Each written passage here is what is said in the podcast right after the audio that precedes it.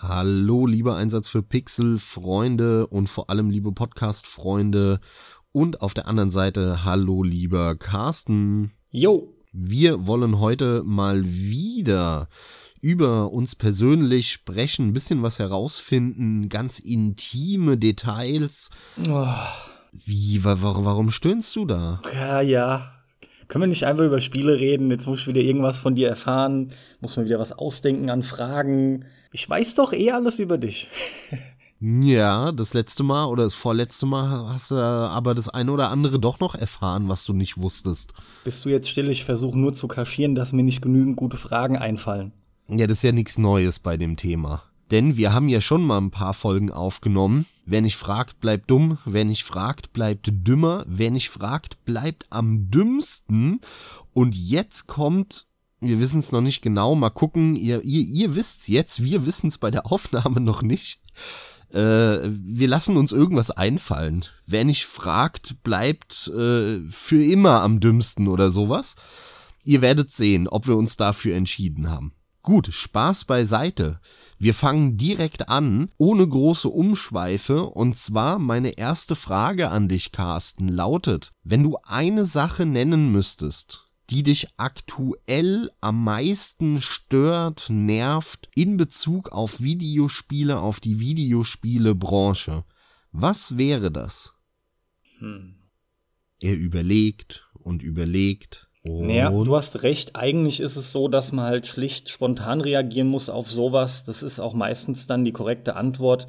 Und im Prinzip ist es das von uns beiden schon so oft angesprochene diese, diese Gleichläufigkeit, dieser Einheitsbrei, der ein Stück weit kommt. Ja, auf der anderen Seite ist es zwar durchaus so, dass es heutzutage gefühlt mehr denn je gibt, aber gerade diese großen Titel, die sind halt alle gestreamlined. Das ist Mainstream und das merkst du halt. Ja, die, diese mangelnde Risikobereitschaft ist trotzdem immer wieder was, was mir fehlt und das passt auch wieder so gut damit zusammen, dass ich zum einen mich in den letzten Zügen endlich, endlich von Vampire the Masquerade Bloodlines befinde und damit einen ziemlich großen Spaß habe, trotz echt vieler harter Bugs mit Unofficial Patch und, und dem gleichen. Aber es macht einfach Spaß, weil gerade so viele gute Ecken und Kanten drin sind. Und da rede ich jetzt nicht von Bugs, sondern Risikoentscheidungen, die getroffen wurden, die aber einfach cool umgesetzt sind letzten Endes. Und dann habe ich auch gerade von dem Kanal Gamers, der, wo das A mit V geschrieben wird, habe ich auch das aktuelle Video The Rise and Fall of 4 gesehen. Und auch hier wieder, und das hatten wir abermals in der Folge, die Sache mit der KI. Deswegen gehe ich jetzt auch nicht mehr detailliert drauf ein. Das ist aber auch so ein Punkt. Nach wie vor, mir fehlen diese ganzen größeren Entwicklungsschritte und KI bleibt nach wie vor ein Punkt. Das finde ich immer noch erbärmlich.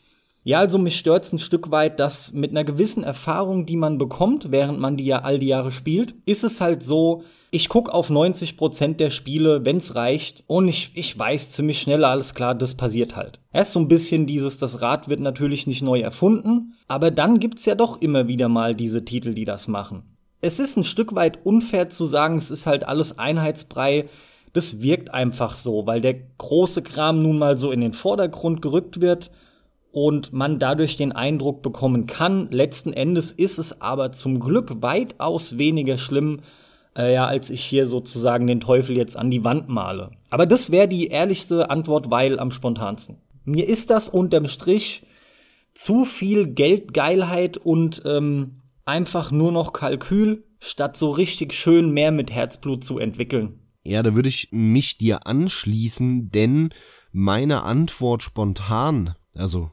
spontan in Anführungszeichen ja, aber als ich mir die Frage ausgedacht habe, meine direkte Antwort war, ich hasse es, und da werde ich mich jetzt unbeliebt machen, aber ich hasse es, dass Videospiele nicht mehr ein Nischenprodukt sind.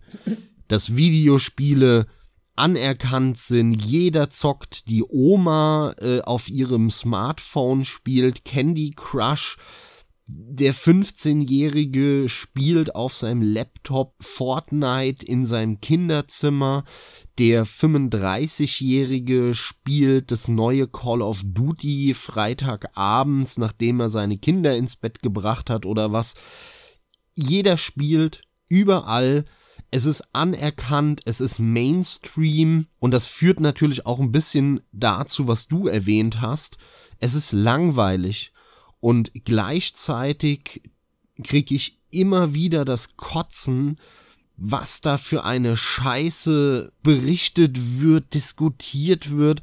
Also jetzt, jeder, der so ein bisschen die Spielepresse verfolgt hat, der hat ja mitbekommen, dass irgendwann vor ein paar Wochen aktuell die Weltgesundheitsorganisation Videospielesucht äh, in irgendeinen Katalog, Krankheitskatalog mit aufgenommen hat.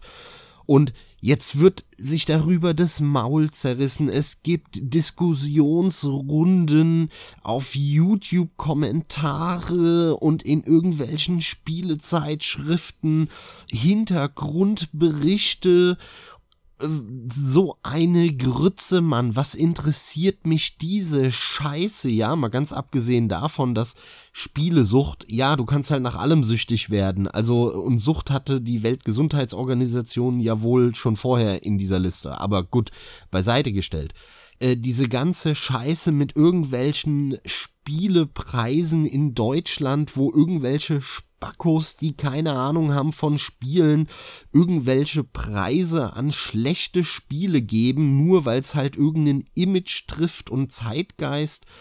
Und als ganz aktuelles Beispiel da auch jetzt heute gerade gesehen an dem Tag, an dem es wir aufnehmen. Äh, und zwar ist es die Bethesda-Präsentation auf der E3 2019 unerträglich, wirklich unerträglich. Die haben drei, viermal ähm, zwischen den Spielen, die sie angekündigt haben, beziehungsweise den Videos zu schon bestehenden Spielen und DLCs, immer wieder solche Klischee, also wirklich stellt euch das klischeehafteste Firmen-Marketing-Video vor, was ihr euch vorstellen könnt. Ja, also wo man jetzt hintereinander die Mitarbeiter reingeschnitten sieht, die sagen, ich arbeite so gern in dieser tollen, modernen äh, Zeitgeistfirma, das ist so geil hier. Und die respektieren auch Minderheiten und setzen sich für den Weltfrieden ein. Und Bethesda ist voll der geile Arbeitgeber. Und hier sind alle happy, hehehe, guck mal, wie wir in die Kamera grinsen, da könnte ich denen in die Fresse schlagen, wenn ich das höre. Und genau so werden halt die Spiele dann auch ich weiß, ich mache mich da unbeliebt, weil ganz viele feiern, dass das Spiele in der Mitte der Gesellschaft angekommen sind, aber mich kotzt es an. Mich kotzt es an.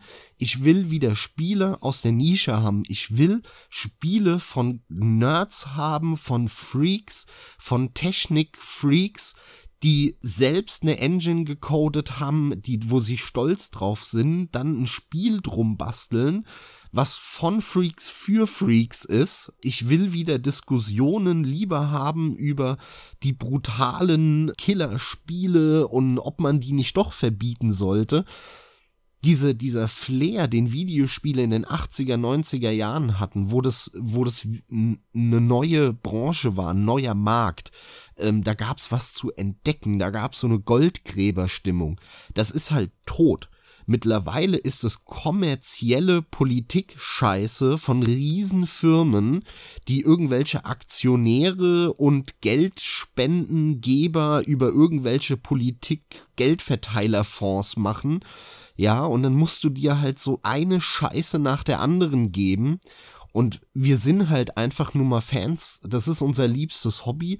Und dann beschäftigt man sich häufig damit und liest die Presse und so weiter und drei Viertel oder die Hälfte zumindest von dem, was man da liest, ist sinnlose Scheiße, die da nur steht, weil es kommerzieller Müll ist. Und das fuckt mich unglaublich ab. Deswegen, ja, meine Antwort, Videospiele, hoffentlich fallen die wieder ab und kommen irgendwie aus der gesellschaftlichen Mitte wieder raus und werden zu einem besonderen Randprodukt. Denn das war das Geile. Früher warst du kein Fortnite-Spieler, früher warst du kein COD-Spieler, früher warst du Videospiele-Spieler. Das gab es früher nicht. Wenn du da auf dem Schulhof, auf der Arbeit, beim Einkaufen, egal wo einen getroffen hast, der sagt, ja, ich habe mir jetzt hier die neue Konsole geholt oder irgendwas, dann war man sofort miteinander verbunden man war sofort, hey, wir, wir sind auch, kommen aus einer Gruppe, ne? Wie, wie, wie so Gothics oder, oder, oder, oder oh Mettler oder sowas, ja.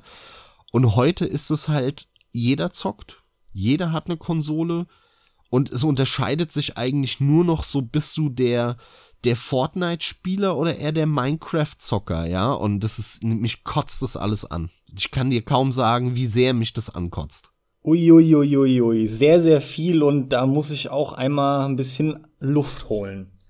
Also, erstmal ist es wieder mal eine Folge, die gefühlt den Rekord brechen kann, wie schnell man unmissverständlich klar machen kann, dass das Explicit Rating nötig ist. Oh ja. Der Tag Scheiße und Müll, der ist auf jeden Fall schon mal gesetzt. und um meinen Senf dazu zu geben, beginne ich mal allem voran damit, dass es sehr schön ist, denn du hast automatisch eine meiner Fragen beantwortet. Nämlich, gut. wünschst du dir nicht auch zurück, dass Spiele klein werden? Jawohl. das ist so geil. geil. Ähm, Richtig ähm, geil. Bei mir rührt es aber noch ein Stück weit woanders her. Also irgendwo treffen wir uns da sowieso, das ist klar. Aber für mich ist ganz wichtig nochmal zu erwähnen, dass das bei mir daher rührt, weil ich über die letzten Monate oder fast schon das ein oder andere Jahr hinweg immer wieder in so Phasen reinkomme, in denen habe ich überhaupt keine Lust zu spielen.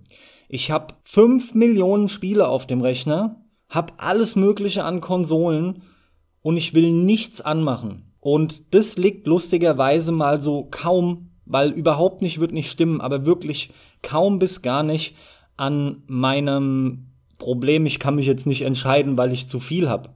Sondern mittlerweile merke ich einfach, es ist unglaublich schwer, sich die paar einzelne Dinge rauszusuchen, die meinem Anspruch da an Spiel gerecht werden. Ja, also nämlich genau diese kleinen Titel rauszusuchen, gerade noch vielleicht bei den Indie-Games, weil trotzdem ist nicht jedes Indie-Game halt auch vom Gefühl her das, was ich will. Es gibt mittlerweile genug Spiele, die sind zwar offiziell Indie, aber die wirken auch schon mehr gestreamlined und Hauptsache Retro-Pixel-Optik.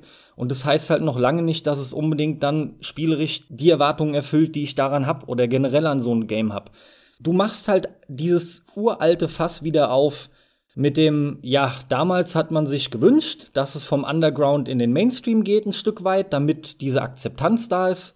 Und wenn es soweit ist, bäh, ist es auch nicht okay. Du hast halt wie bei allem immer Pro und Contra, aber der Markt ist halt überschwemmt und leider Gottes, da wir gefühlt immer noch in dieser Nische letzten Endes irgendwie drin stecken, gefühlt kommen für uns halt ja irgendwie vielleicht nur 30% an Games raus, die wir so wirklich geil finden. Also der absolut überwiegende Teil ist halt Mainstream-Spiele, die uns nicht gefallen. Und es gibt so viele Gedankengänge dazu, die mir durch den Kopf gehen, weil natürlich ist es schön, dass es akzeptiert ist. Du bist nicht mehr automatisch oder, hast nicht mehr automatisch dieses Image vom Pickle-Nerd, der nur im Keller hockt, ja, sondern du bist jetzt fast schon legitimiert dazu, im Keller hocken zu dürfen. Das gehört gefühlt dazu.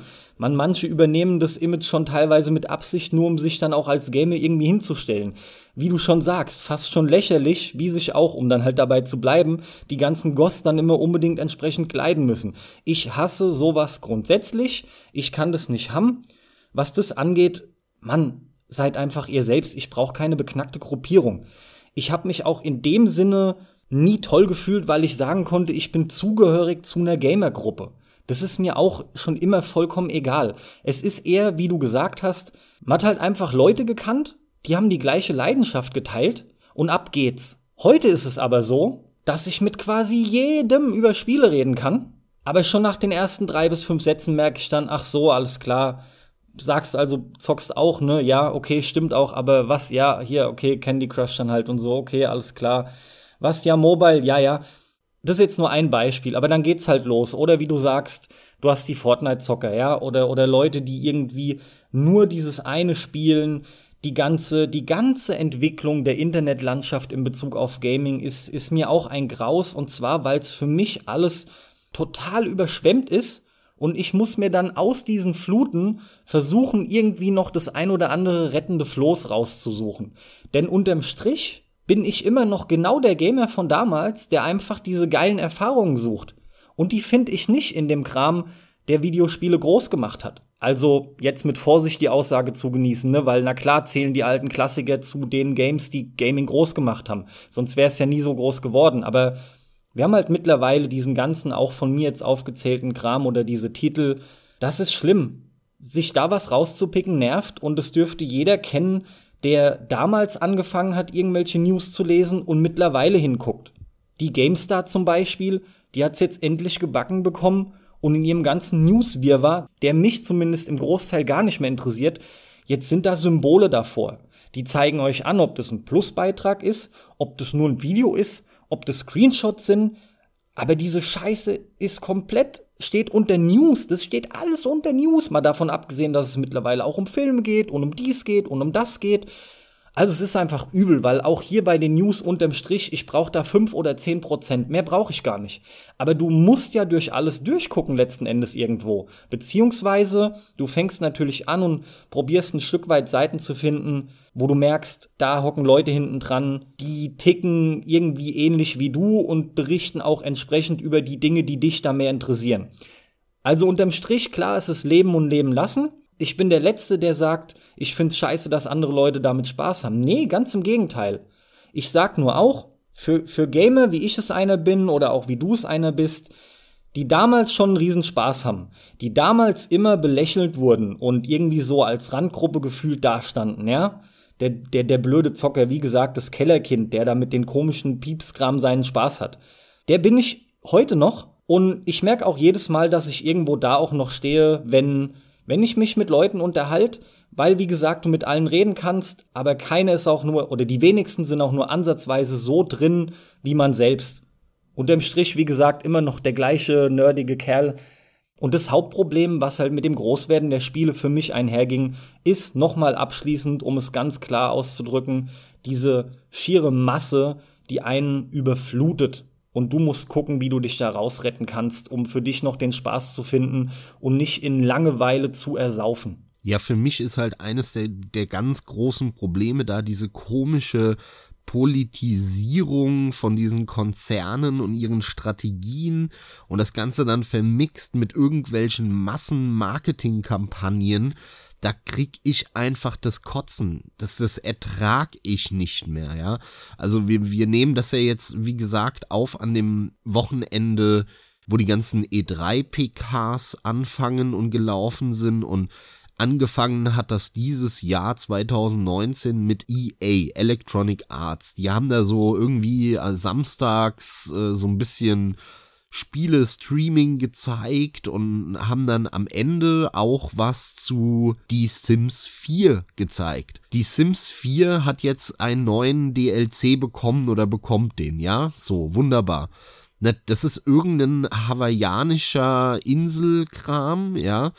Und natürlich sitzen da irgendwelche, also erstmal hat EA irgendeine dumme Blondine angestellt, die drei Piercings in der Fresse hat, ja, damit alle sich das angucken und sagen, ist die geil.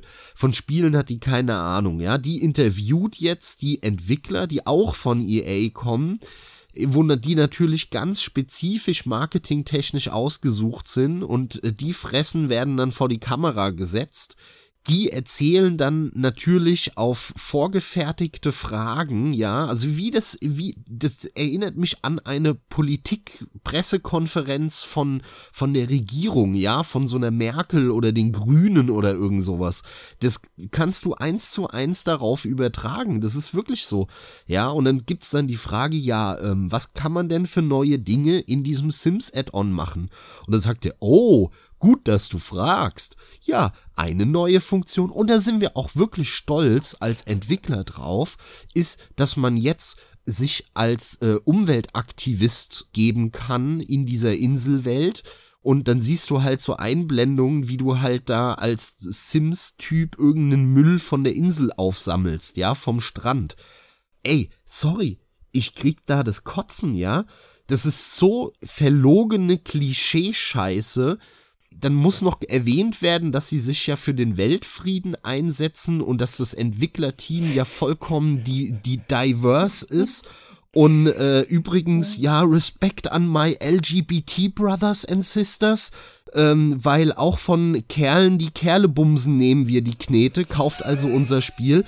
Ey, da könnte ich wirklich, da könnte ja, ich ja. in Strahl kotzen, wenn ich mir das angucke, alles. Schließe ich mich sofort an. Das ist ganz nee, da, wirklich, das geht nicht. Und du denkst dir halt die ganze Zeit nur dabei, Leute, ihr seid irgendein Riesenkonzern euch ist scheißegal, ob der, der euch Geld gibt, hetero, homo, äh, rechts, links, oben, unten politisch ist. Ihr wollt einfach dem seine scheiß Kohle haben, ja? Und nur weil das jetzt mal 20 Jahre dem Zeitgeist entspricht, äh, sich ja für die Umwelt einzusetzen und so, dann sagt irgendein Marketing-Sesselfurzer, der keine Ahnung hat von Videospielen, ja, aber wir müssen unseren Investoren und der Presse und auch der Politik aktuell, damit die uns nämlich äh, Fördergelder geben, äh, klar und deutlich machen, dass wir das toll finden, was die machen und dann äh, wiederholen die das. Weißt du, diese Politisierung, ja, dieses verlogene hintenrum, das ist, ich, ich könnte denen da in die Fresse allen schlagen, ja. Das ruhig, ist wirklich grauenhaft. Ruhig. Oder, ja. oder Microsoft hat jetzt äh, ihren YouTube Xbox Symbol, was die äh, bei YouTube haben, ne, von ihrem Kanal. Mhm. Da haben die natürlich irgendwelche Regenbogenfarben gemacht, mhm. weil parallel in Los Angeles irgendeine Schwulenparade ist. Was hat das damit zu tun? Die machen Videospiele ihr könnt ja liebend gerne, warum auch nicht, die Entwickler freuen sich ja sogar, die haben ja sogar weniger Arbeit dann, wenn man es halt öffnet und sagt, ey, wenn einen Kerl spielst, kannst du halt auch einen Kerl im neuen Rollenspiel von, was weiß ich, BioWare äh, daten. Mach doch. Aber muss ich mich dann feiern lassen und das allen marketingtechnisch zehn Jahre lang um die Ohren hauen? Dass ich mich jetzt für LGBT einsetze und übrigens, wir haben jetzt auch das und machen das und na, na, na, na, na. Das ist diese verlogene Scheiße, ja. weißt du, baust, baut's einfach ein und gut ist. Aber nein, das muss dann natürlich marketingtechnisch ausgeschlachtet werden über zehn Jahre. Das fuckt mich ab. Und es gab's früher nicht. Früher waren Spiele Spiele. Da ging's um Spiele, um Zocken. Heute wird daraus ein gesellschaftliches Thema. Das wird verknüpft mit Politik und Riesenkonzernstrategien und irgendwelchen Wirtschaftszyklen und Rezessionsphasen und Fördergelder und so. Ich hab da keinen Bock drauf, weißt du? Ich will kleine Studios, die Bock haben, geile Spiele zu machen meinetwegen auch große Studios, die Bock haben, geile Spiele zu machen. Aber ich ertrag es nicht mehr, dieses ganze, diese Politisierung des Ganzen. Du, vollkommen klar. Und wir müssen das mittlerweile halt zum Großteil mitnehmen. Das sage ich ja. Das ist auch, gehört zu dieser Überschwemmung mit dazu.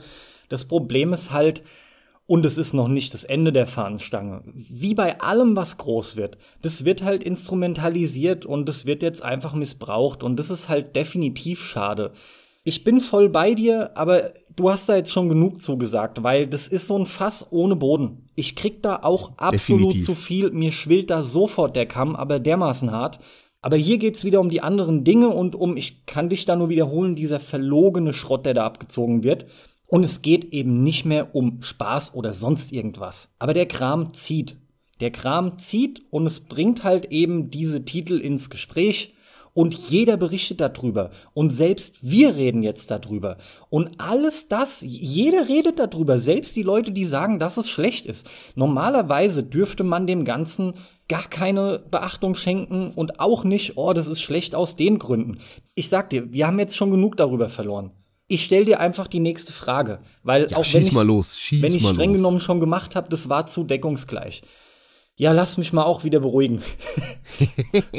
Wir fassen einfach vor deiner nächsten Frage ganz kurz zusammen.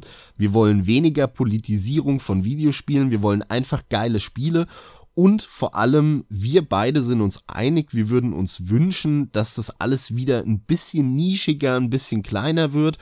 Denn sowohl du als auch ich, glaube ich, wir waren nie Anhänger von diesen Hey, Videospiele müssen groß anerkannt werden Geschichte, weil wir haben da eigentlich beide schon immer ein bisschen drauf geschissen. Ja, es gab natürlich Auswüchse, wo wir auch gesagt haben, ey, also so äh, ignorant oder so muss man jetzt nicht sein. aber im Prinzip war das für uns nie ein großes Thema, ne? Aber mittlerweile äh, lieber wieder ein bisschen nischiger. Nun gut, dann komme ich jetzt mit was ganz anderem mal um die Ecke. Was ziemlich klassisches vielleicht auf der einen Seite, aber mich interessiert so sehr deine Antwort darauf. Ist übrigens eine Frage, die ich seit äh, der ersten Recherche, also sprich noch vor der allerersten Folge, schon auf der Liste hatte. Und es, die steht sogar in Position 1 und bis jetzt habe ich sie noch nicht gestellt und umso interessanter finde ich sie aber an der Stelle. Und zwar, welchen Entwickler würdest du gern treffen und warum? Und was würdest du ihn gegebenenfalls am liebsten fragen?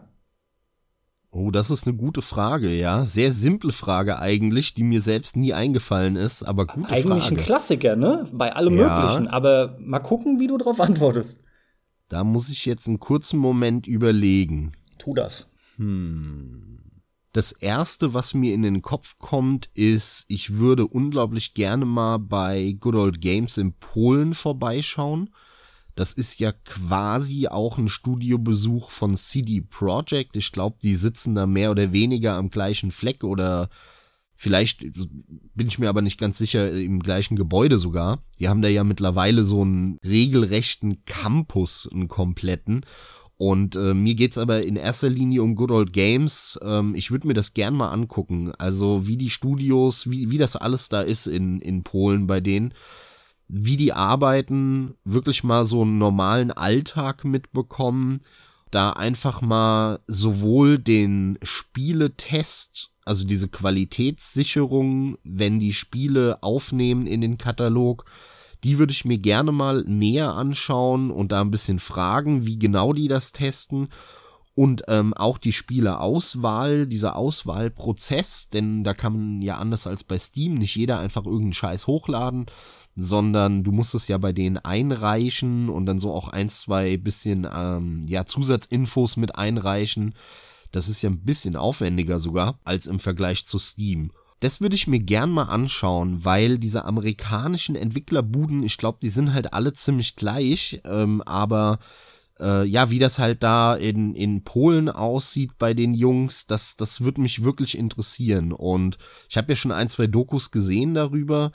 Das sieht ziemlich cool aus. Die machen auf mich auch einen ziemlich bodenständigen, coolen Eindruck. Also von, von unten bis nach ganz oben, ja, bis, bis zu der G Geschäftsleitung von, von äh, Good Old Games und CD Projekt wirkt es auf mich sehr bodenständig, wie, wie echte Zocker halt, ja. Nicht so wie der EA-Chef, äh, der, der so ge geschniegelt äh, ist wie, wie irgendein Investmentbanker, das ist halt bei denen nicht so und deswegen würde ich, da würde ich echt mal gerne einen Tag verbringen, ne? Und einfach nur den normalen Arbeitstag erleben. Ich hätte meine Frage gleich im Vorfeld konkretisieren sollen.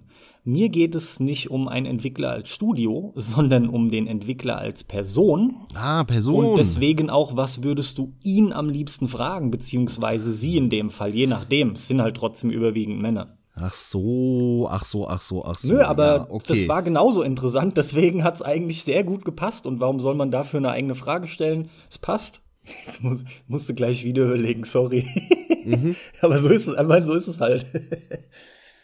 Dann würde ich mich, glaube ich, für den Lead Art Designer, so wird wahrscheinlich die Stelle ungefähr heißen, von Vanillaware entscheiden. Mhm. Also der, der entscheidend ist für den ganzen künstlerischen Stil und das Design eben von den Vanillaware-Spielen, also Muramasa, Dragon's Crown und die haben ja für die PS2 schon ein, zwei Spiele gemacht. Odins 4. Genau, Odins 4 ist eins davon auch noch. Und die haben ja, ich sag mal, einen sehr konsequenten, optischen, gezeichneten, ich nenn's jetzt mal Wasserfarben, Stil irgendwie, der aber wirklich geil gemacht ist.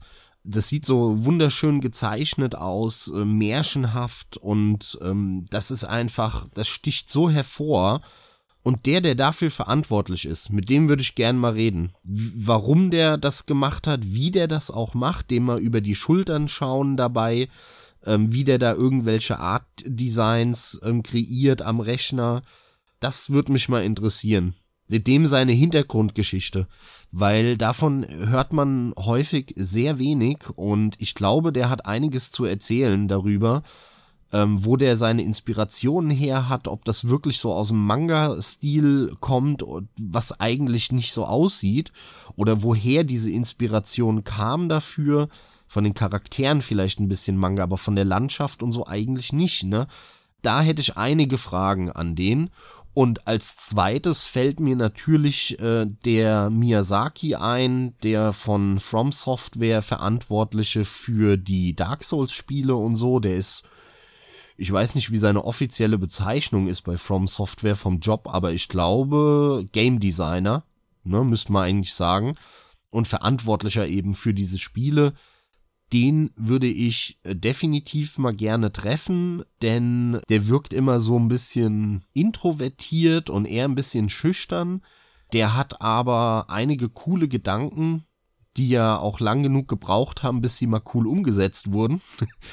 Und mit dem würde ich einfach mal gerne sprechen. Und vor allem würde mich da interessieren, was von diesem ganzen Dark Souls Zeug oder in erster Linie Demon Souls damals was damals geplant war und welche Dinge vielleicht gefeiert werden an den Spielen, die aber eher zufällig entstanden sind und die gar nicht so bedacht und geplant waren.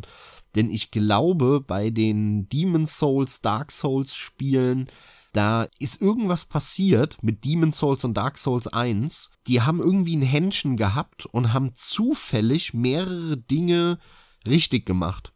Und ich würde ihn so gerne mal fragen, was seiner Meinung nach das ist, was Sachen sind, die geplant, gemacht wurden, funktioniert haben und dann am Ende halt eben auch super ankamen und welche Dinge von, von all den Sachen, die gut ankamen, eben null geplant waren und sich irgendwie in der Entwicklung zufällig ergeben haben und dann am Ende halt zufällig in dem Spiel so drin waren und die Presse, die Spieler haben es aber total abgefeiert und haben gesagt, boah, From Software, mega geiles Studio. Dabei ist es eigentlich nur Zufall gewesen. Das würde mich interessieren. Ja, coole Frage. Kann ich direkt nachvollziehen. Gefällt mir gut. Schöne Antwort.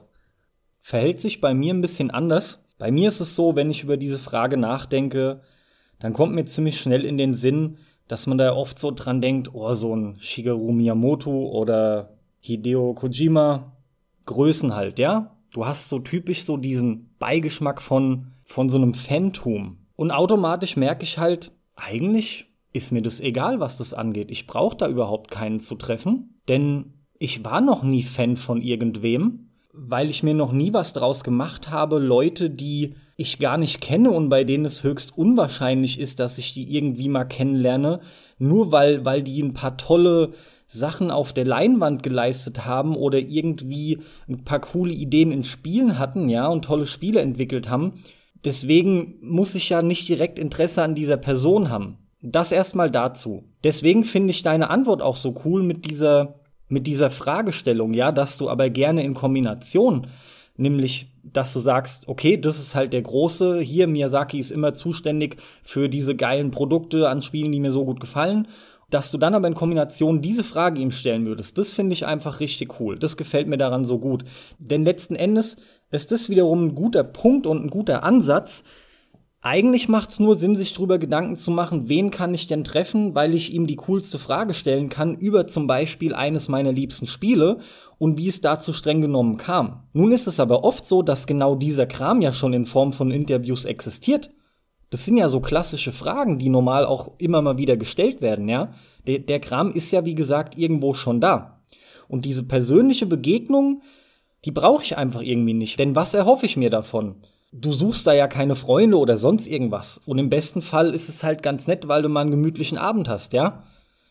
Ich kann ja, mir das schon. Es gibt ja schon einen Haufen Fragen, die kein Journalist jemals den gestellt hat in den letzten 10, 15 Jahren. Deswegen sagt ja auch jeder, der als Journalist irgendwie versucht groß zu werden, oft, ja, das habe ich unbedingt auf meiner Agenda und hier, das muss ich in meinem Leben noch gemacht haben, die Frage muss ich noch gestellt haben. Da hast du auch vollkommen recht. Deswegen sage ich ja, finde ich so cool, dass dir das eine auch noch eingefallen ist. Aber mir geht immer wieder, ich habe da echt einen Moment drüber nachgedacht. Deswegen habe ich auch die Antwort auf diese Frage jetzt begonnen mit, mit diesem Phantom. Aber ich denke komplett umgedreht. Ich würde so gern so einen Rundumschlag verteilen und einfach mal diese Leute fragen, weil ich hatte in meinem Leben so viele Spiele und wer kennt das nicht? Ich weiß bei dir, du kennst es auch absolut zu Genüge. Wir reden immer wieder drüber, wie kann dieser Kram durch eine Qualitätssicherung sind die wirklich nur so asozial und die sagen, okay, die Deadline muss eingehalten werden?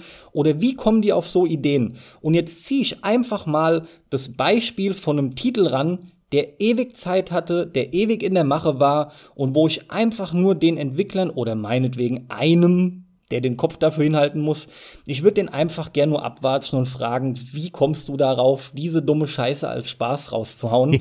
und es tut mir leid, ich rede von Red Dead Redemption 2, weil das Spiel hatte Ressourcen und Zeit und alles. Und wie kommen Leute in Spielen nach Tests und allem auf die, auf die Ideen. Ich will hier nicht haten, aber ich begreife das nicht. Ich, ich würde es gern mal verstehen, weil ich glaube wirklich, ein Großteil, gerade bei den großen Projekten, da ist die Deadline halt. Ja, wir wissen es mittlerweile. Day One Patches, überhaupt, die Entwickler wissen, sie haben noch die Zeit nachzupatchen, ist schon alles klar. Das ist halt so ein weiteres Ding, Problematik, weil Spiele groß geworden sind. Nichtsdestotrotz, es gibt viel zu viele Sachen, wo ich es absolut nicht begreifen kann, wie das durchgewunken wird. Du hast es auch schon mehrfach angesprochen, aber das ist was, da würde ich mir gerne die ein oder andere Person aus einem Studio rauspicken und sagen, Alter, ey, du hast nicht mehr alle Latten am Zaun, oder? Das, das kann einfach nicht dein Ernst sein. Wenn du mir dafür keine gescheite Ausrede liefern kannst, dann, ey, bitte nimm deinen Hut und tu mir den Gefallen und mach nie wieder ein Spiel. Sehr gut, ja, lustig, coole Antwort, ja. Äh, in die Richtung habe ich gar nicht gedacht eben.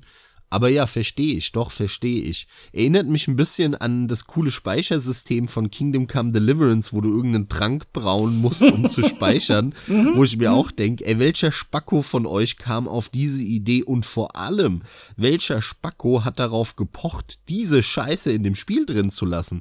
Ich meine, kann man ja machen, ist der ihre Entscheidung, ja? Aber Leute, Leute, Leute, Leute, Leute, ja? Das sind, ich glaube, das sind alles so Entscheidungen, die von relativ weit oben kommen, von den Verantwortlichen. Die unten haben vielleicht häufig nicht die Eier zu sagen, Alter, nimm den Scheiß raus, das macht einfach keinen Spaß. Oder die sagen's und die oben sagen, ist uns kack egal, das ist meine Idee, ich finde es mhm. cool, das bleibt so drin, ja. Mhm. Irgendwie so, aber äh, muss ich jetzt nur spontan dran denken an das geile Speichersystem in Ja, aber es stimmt ja auch, ne? Du kennst es und ihr Zuhörer, ihr werdet das bestimmt auch in der Großzahl kennen. Spiele, die machst du an. Und, und, und maximal nach einer halben Stunde, also ich will nur wirklich drauf hinaus, vielleicht auch schon nach zehn Minuten, du machst sie an und merkst sofort, was ist denn das? Und dann suchst du nach Optionen, Händeringen zum Beispiel. Und du suchst. Und, und, und irgendwann hoffst du nur noch, dass du wenigstens am PC hockst, es gegebenenfalls modden kannst, weil du einfach schon gemerkt hast, ich mach das an und ja, eigentlich geil, aber der Punkt, der versaut halbe Spiel, was soll das? Ja, das äh, wird auch nicht mehr passieren bei Red Dead Redemption 2 Casten, denn da müsstest du ja die gesamte Engine umschreiben, damit das Spiel spaßig wird. Aber mh, genug Gehate. Ich bin mal angeht. gespannt, was aber die coole da Antwort. modden. Was da gemoddet wird, ich bin echt mal gespannt. Aber ja, äh, da muss es, also in meinen Augen ist es wie bei Vampire the Masquerade Bloodlines. Auch wenn das Spiel gefühlt fehlerfrei ist, aber es spielt sich wie ein, wie ein großer Bug und da müssen Fans dran und so ein unofficial Patch machen, ey, der halt, wie du schon sagst, das halbe Spiel äh, ja, muss umgecodet werden. Ja, das Problem bei diesen Dingen ist halt echt ganz häufig, glaube ich, äh, dass da, wie soll ich sagen, die Idee im Vordergrund steht, ne? Mhm. Und bei Red Dead Redemption zieht sich das ja wirklich wie ein roter Faden durch das gesamte Spiel. Das Ziel war es, alles träge zu machen, behäbig, es sollte so realistisch wie möglich sein, wenn du eine Schublade aufziehst, dann ist es nicht ein Knopf drücken, sondern du sollst als Spieler wirklich fühlen, dass du diese Schublade aufziehst. Und es dauert halt drei Sekunden, deswegen musst du die Taste drei Sekunden gedrückt halten. Und irgendeiner, so ein verkopfter Typ halt, der da oben sitzt, der irgendwas geplant hat, hat halt gedacht, das wäre eine geile Idee weil die Leute so mehr in die immersive Open World Gameplay reingezogen werden, Dabei ist es halt einfach nur ein Haufen unspaßiger Scheiß, der da am Ende rausgekommen ist. Ganz häufig rennt da irgendwie diese, diese Planung, die Ideen, das, was auf dem Papier steht, das wird halt zu wenig gekürzt, müsste man viel rigoroser hingehen und sagen, jo, coole Idee, macht keinen Spaß, scheiße, weg. Oder halt es fünfmal neu versuchen, aber wenn es halt kein, in, in keinen der fünf Iterationen Spaß gemacht hat, raus, weg, ja, lösch es. Und das passiert dann aber nicht, weil entweder die Zeit nicht da ist, das Geld nicht da ist, der Verantwortliche oder die, die, die verkopfte Führung das halt unbedingt drin haben will und darauf äh, besteht. Ja, irgendwie ist das so ein, so ein Prozess und solche Gründe, warum das dann passiert. Ja, ist doch echt erschreckend, gell, und ironisch zugleich.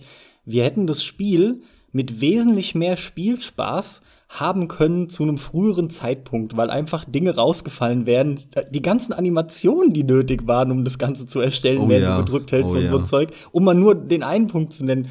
Naja, also jetzt geht's ja auch nicht mehr um das Spiel. Wir haben ja eine inoffizielle Folge dazu gemacht und das war auch lange genug. Aber auch das gehört dazu und knüpft wieder lustigerweise an die erste Frage tatsächlich an. Ne? Das ist dieses Großwerden und klar, grafisch ist es ein Brett, das sieht super hübsch aus. Und es zieht dann halt, weil grundsätzlich die Welt ist auch wirklich wunderschön. Da gibt's nichts zu maulen, die hat mich auch beeindruckt, das ist toll. Aber der Spielspaß bleibt halt doch auf der Strecke, auf einer sehr langen Strecke. Okay, Carsten, dann komme ich mal zu meiner nächsten Frage. Jupp. Und die lautet wie folgt. Wer kennt das nicht von euch Zuhörern oder von dir, Carsten? Als Jugendlicher oder Kind, man zockt, man liebt das Zocken, aber zum Zocken muss man natürlich, naja, Zeit sich nehmen, Fernseher, man muss vorm Fernseher sitzen oder vorm Monitor. Und in der Zeit kann man dann auch nichts anderes machen, wie zum Beispiel für die Schule lernen, Hausaufgaben machen, draußen spielen, im Garten oder irgendwas und wie oft war das Thema früher, zumindest bei mir, und ich gehe mal auch davon aus bei dir, Carsten, in Diskussionen mit deinen Eltern. Und wie oft gab es Konflikte und Streit und Zoff mit Mutter, mit Vater, mit Geschwistern oder so. Und deswegen lautet meine Frage, was ist der größte Zoff, der, die größte Auseinandersetzung, an die du dich erinnern kannst, wenn es darum ging, lieber Carsten, zock nicht so viel, mach lieber Hausaufgaben, geh lieber raus äh, spielen oder irgendwas. Was war der größte Zoff in der Richtung, an den du dich erinnern kannst? Ja, da muss ich jetzt wirklich in den hintersten Ecken im Hirn wühlen, Erinnerungen ausgraben. Spontan dachte ich mir, cool, schon wieder an eine Frage bzw. Aussage anknüpfen, denn dadurch dass er jetzt Spielesucht eine anerkannte Krankheit ist, bekomme ich meine Drogen, um diese schmerzhaften Erinnerungen zu verdrängen, kostenlos wahrscheinlich. Ja, genau. Nein, also Spaß beiseite, ich, ich wühle mal ein wenig. Ja, von Kindheit an kennst du mich zwar nicht, aber trotzdem ziemlich lange und genug, um zu wissen, dass ich aus einer Familie komme, in der Dinge nicht irgendwie extrem eskalieren in Form von meinetwegen, wenn du dir manche Rage-Quitter anguckst, die dann ihren Fernseher kaputt schmeißen oder direkt die Konsole kaputt hauen oder sowas. Es ist ziemlich klassisch und ja, wir reden wirklich von Kindheit, ja, wird irgendwie so mit zehn dann entsprechend gewesen sein. Und zwar war das ganz einfach, dass es halt Du, die Gründe weiß ich nicht mehr. Es war irgendwas von diesen vielen, die es halt nun mal gab. Wahrscheinlich einfach nur, nachdem fünfmal die Mutter oder der Vater reinkam, jetzt mach endlich die Kiste aus. Ja, ja, gleich, ja, ja, gleich. Nur noch das Level, nur noch, das kennt ja auch jeder. Ja, dass mir das Ding dann abgenommen wurde, weil ich patzig reagiert hatte. Und dann wurde es abgenommen und weggeschlossen. Und dann hatte ich, was weiß ich, wie lange das damals war, nicht mehr meine heißgeliebte Konsole, in dem Fall das Super Nintendo. Die hat man mir dann einfach weggeschlossen. Und es war übel. Ich meine, zum Glück konntest du rausgehen, hast ja auch einen Riesenspaß gehabt, aber du hattest ja gerade auch den ein oder anderen Titel natürlich am Start und wolltest den unbedingt weitermachen. Du warst ja auch so richtig im Geiste dabei. Das ist ja auch so ein Punkt, ne? Damals hattest du diese wenigen Titel und du wolltest aber auch du, du hast in der Schule gesessen und, und in freien Minuten generell drüber nachgedacht. Das ist ja auch ein Punkt, der heute oft ausbleibt, weil, weil diesen Spielen viel zu häufig die Wucht fehlt. Aber ja, das war's. Also, da werde ich sogar auch echt geheult haben. Und dann, ich erinnere mich auch teilweise noch so an Zorn und Wut, die ich hatte, wo man dann so auf dem Boden so ein bisschen echt rumstrampelt, ja, weil, oder mal wo, wogegen tritt. Das war das äh, schlimmste Erlebnis, was ich hatte in Bezug auf Familienstreiten mit dem Zocken, denn ansonsten hieß es halt immer nur, boah, du zockst so viel, mach auf jeden Fall deinen Scheiß, aber im Großen und Ganzen habe ich es auch immer gemacht, zumindest wie, in der Kindheit. Wie, wie lang war das damals? Also das, wie lange hattest du denn kein Super Nintendo? Ich meine, es war eine Hardcore-Woche. Eine Hardcore-Woche, sagt Alter, das ist, das ist viel. Mit, mit 10, 11 oder so, das ist Mörder viel. Das ist abartig viel. Alter, umso mehr bin ich gespannt, mit was du da um die Ecke kommst. Ich meine, es gibt eine kleine Sache, die kann ich noch erzählen. Das hat halt immer Bock gemacht. Ich habe damals eine Clique gehabt, mit denen habe ich regelmäßig Tekken gespielt. Und auch in Street Fighter war ich recht gut. Aber es gab da damals Tekken 3, ne, PlayStation 1 Zeit. Da war ich zumindest aus der Clique von irgendwie den 6, 7, 8 Leuten überwiegend der Beste. Es gab da einen Kontrahenten, der hat echt nachgeholt und dann waren das auch die geilsten Matches, aber überwiegend war ich der Beste. Und es gab einen Kumpel damals, ähm, bei dem haben wir dann zu Hause gespielt und der war so sauer, der, der hat dann einfach mit der Faust in die Wand geboxt und es war so eine billig gefühlt Pappmaché Zwischenwand oben im Dachboden. Der hat ein riesen Loch mit der Faust in die Wand gehämmert, ja. ja. Die ganze Wand hatte gewackelt, das war im Treppenabgang und dann hing da fortan für, ich glaube, echt, ja, irgendwie anderthalb, zwei Jahre hing dann da ein Poster drüber, um das Loch vor den Eltern zu verstecken natürlich von, ich glaube, sie hieß, ey, dass ich mit Namen so gut bin, aber warum habe ich so eine Information überhaupt im Kopf? Ich glaube, die hieß Jasmin Gerard, oder? Und das war so eine, so eine Moderatorin Bravo oder MTV. Warte, das muss ich jetzt wissen. Dann Weil auf der mal. einen Seite denke ich mir, wow, was mein Hirn sich an so ein Kram erinnern kann und dann gleichzeitig wieder, warum ja, in der Tat, Jasmin Gerard. Alter, warum weiß ich so eine Scheiße? Mich interessiert es nicht die Bohne, was irgend so eine Jasmin Gerard, aber dieser Ja, weil du andauernd auf das Poster damals geschaut hast, ist doch klar, weil du wusstest, was dahinter okay, ist. In dem Fall jetzt ja, aber das Schlimme, in dem Fall tatsächlich. Aber das Schlimme ist ja, dass ich grundsätzlich mir so beknackte Namen merken kann von den uninteressantesten Leuten, die mich nicht, die mich überhaupt nicht interessieren. Ja, also genau das war die und äh, ja, genau, die war da hier Bravo TV und MTV und so, wie ich es noch im Sinn hatte, richtig. Ja, auf jeden Fall war das einfach echt lustig, weil ja, Riesenloch halt in die Wand geboxt und die Eltern irgendwann, ich werde den Tag auch nie vergessen. dann, dann wurde renoviert und dann kam es, wie es kommen musste.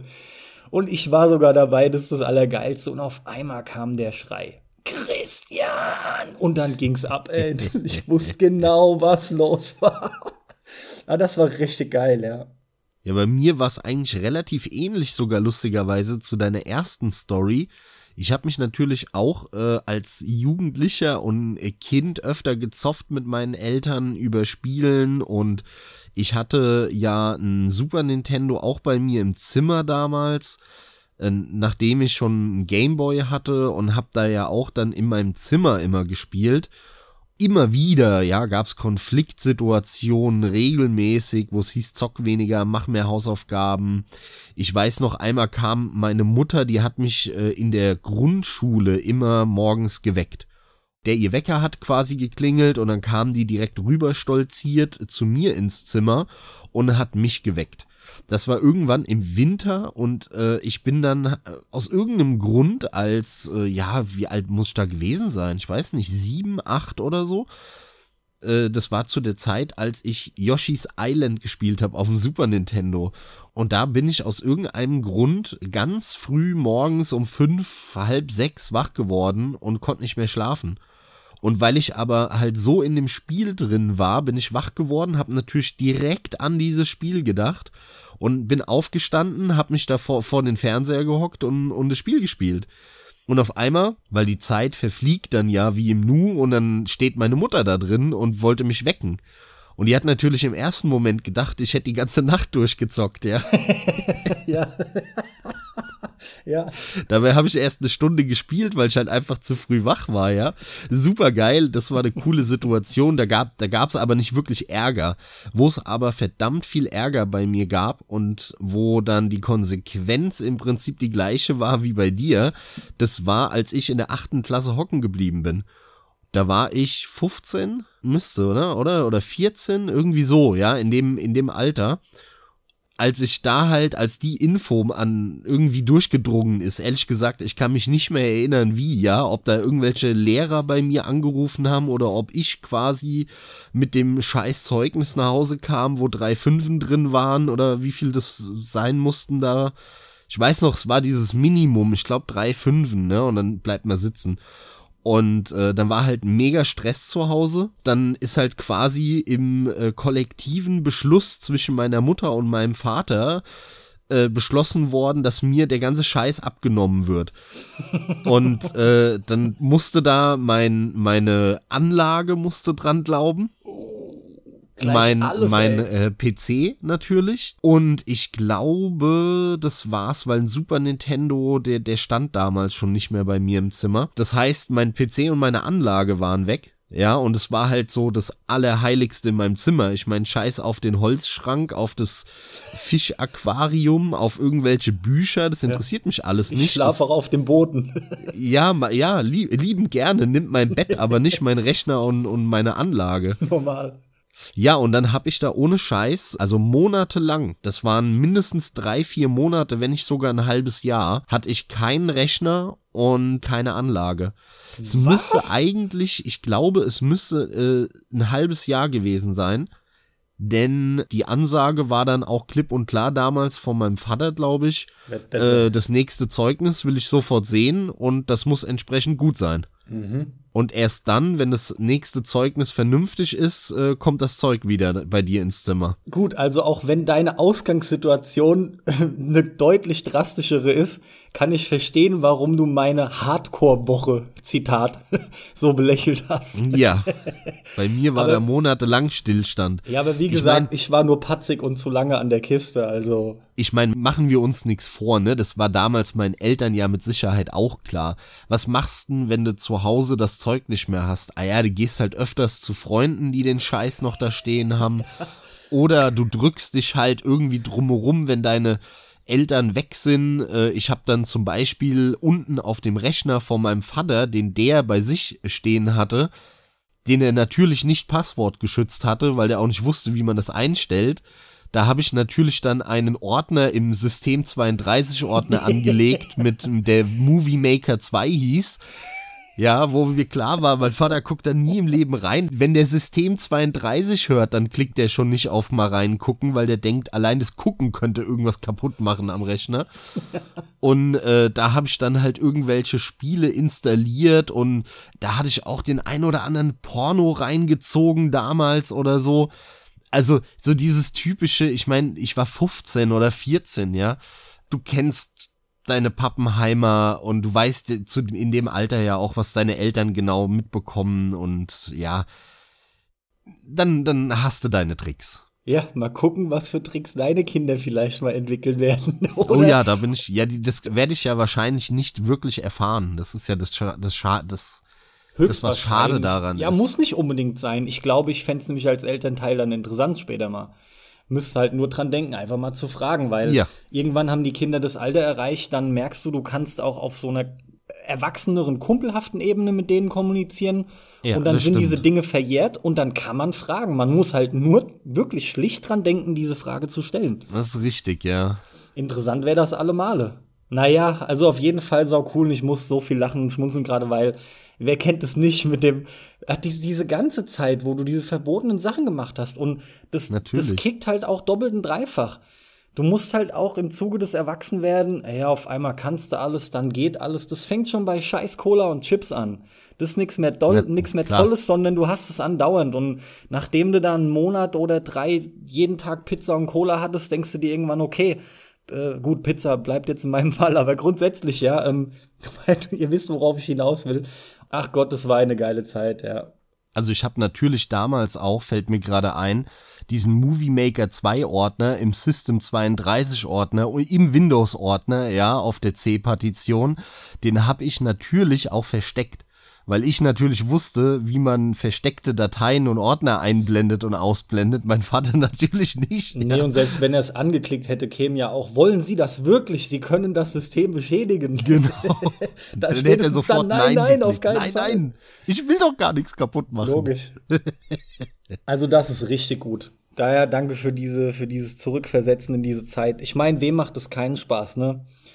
Ja, Carsten, dann hau doch mal deine letzte Frage für heute raus.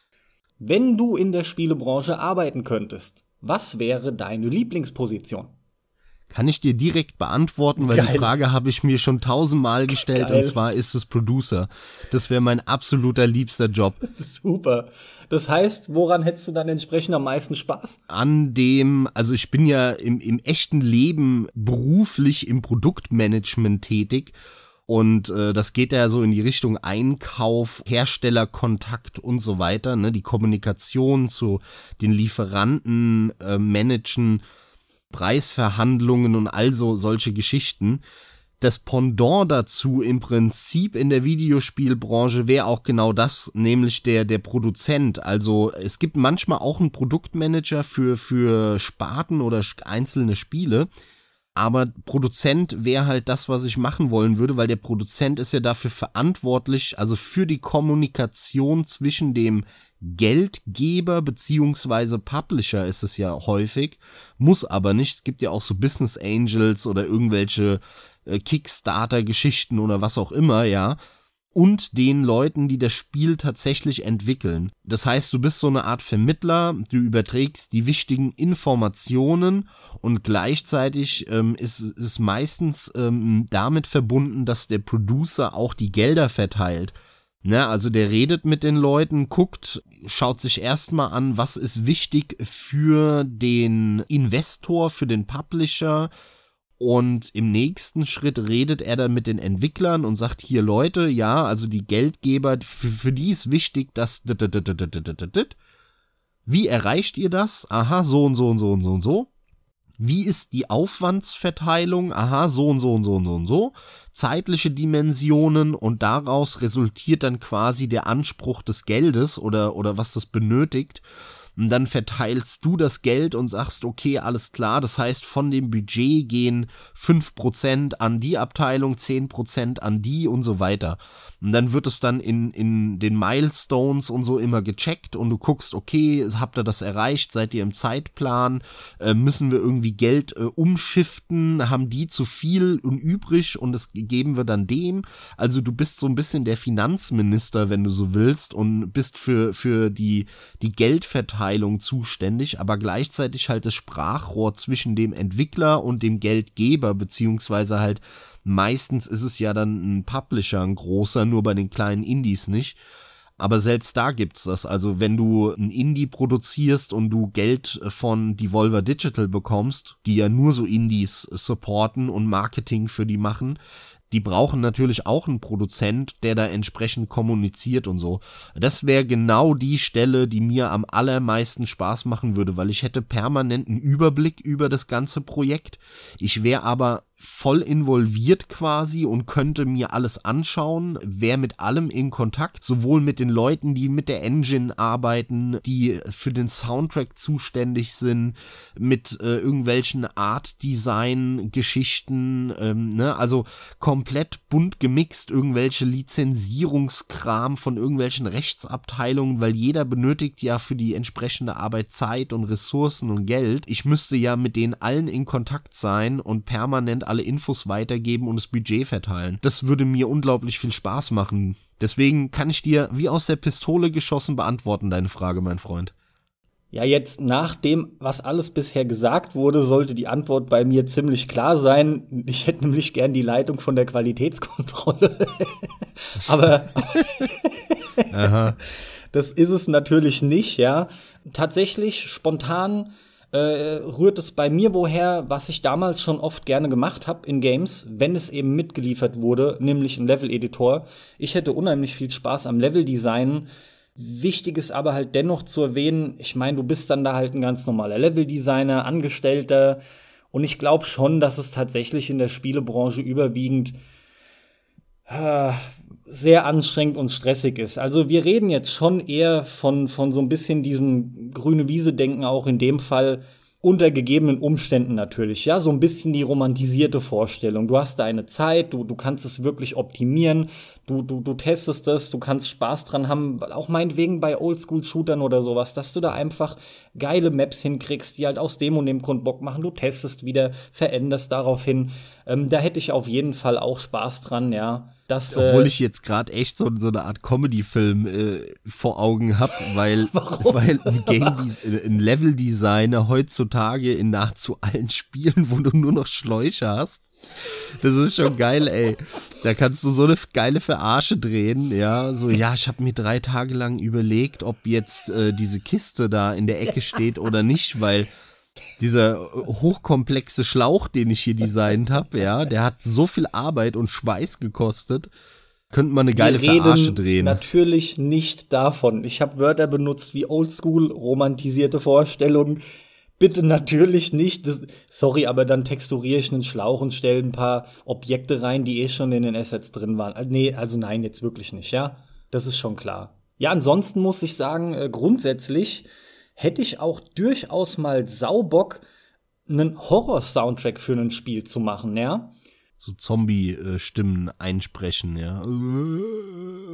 Es ist einfach dieses, mir geht's darum, immer wieder, wenn ich irgendein Horror-Game sehe, was mein Interesse weckt, da entsteht automatisch die Hoffnung, hoffentlich kommt jetzt hier was so kaputtes und verstörendes, dass ich völlig am Ende bin, wenn ich das Ding ausgemacht habe. So richtig am Boden zerstört. Ja, dann spiel halt mal endlich Dead Space durch. Der, der, der Punkt ist, tatsächlich kann ich es mir wahrscheinlich mittlerweile geben, aber das ist gar nicht wirklich das, was ich meine. Weil du hast bei Dead Space so hart getrennt, die Passagen, in denen entweder einfach nur Balle-Action ist oder aber du eigentlich keine Angst haben brauchst, weil du weißt, also du lernst es ja in dem Spiel auch. Die Kulisse ist eines der, ach, das ist die beste Soundkulisse, die ich je gehört habe in einem Horrorgame. Aber du lernst sehr schnell, da passiert auch nichts. Du bist, wenn du nicht in einen Raum reinkommst, wo ein Gegner nach dem anderen kommt, bist du außerhalb einfach in der Regel nicht in Gefahr. Ich will das vermischt haben. Aber grundsätzlich hast du recht, weil Dead Space zeigt es nämlich mit dieser beeindruckenden Soundkulisse und, und dieser Spielerei in deinem Kopf, dass um jede Ecke was sein könnte. Weil, wenn du das zum ersten Mal spielst, fühlst du dich permanent bedroht. Du hast keine Ruhe in diesem Spiel. Ja, Ast rein, Carsten, dann haben wir heute doch wieder viel über uns erfahren und vor allem haben die Zuhörer auch mal wieder ein bisschen Einblick in unsere Persönlichkeit und unsere Erfahrungen bekommen. Nehmt euch das alles nicht zu sehr zu Herzen, kommentiert, wenn euch was nicht gepasst hat. Schaut mal vorbei auf Facebook, auf Twitter, auf Instagram. Nein, Spaß, da sind wir noch nicht. Aber woll, da, da habe ich tatsächlich überlegt an der Stelle, ähm, dass wir auch auf Instagram äh, mal einen Account öffnen. Aha. Kommt vielleicht. Natürlich findet ihr uns auf Soundcloud, unser Host, und auf Spotify und iTunes natürlich. Und ihr könnt uns auch unterstützen auf Patreon. In dem Sinne, mich freut's von euch zu hören auf einer von diesen Plattformen. Es war mir wie immer eine Freude. Macht's gut. Ciao, ciao von mir. Das gleiche von mir selbstverständlich auch. Und wie üblich wünsche ich euch viel Spaß beim Zocken. Freut euch wieder aufs nächste Mal, so wie wir das auch tun. Macht's gut. Tschö, tschö.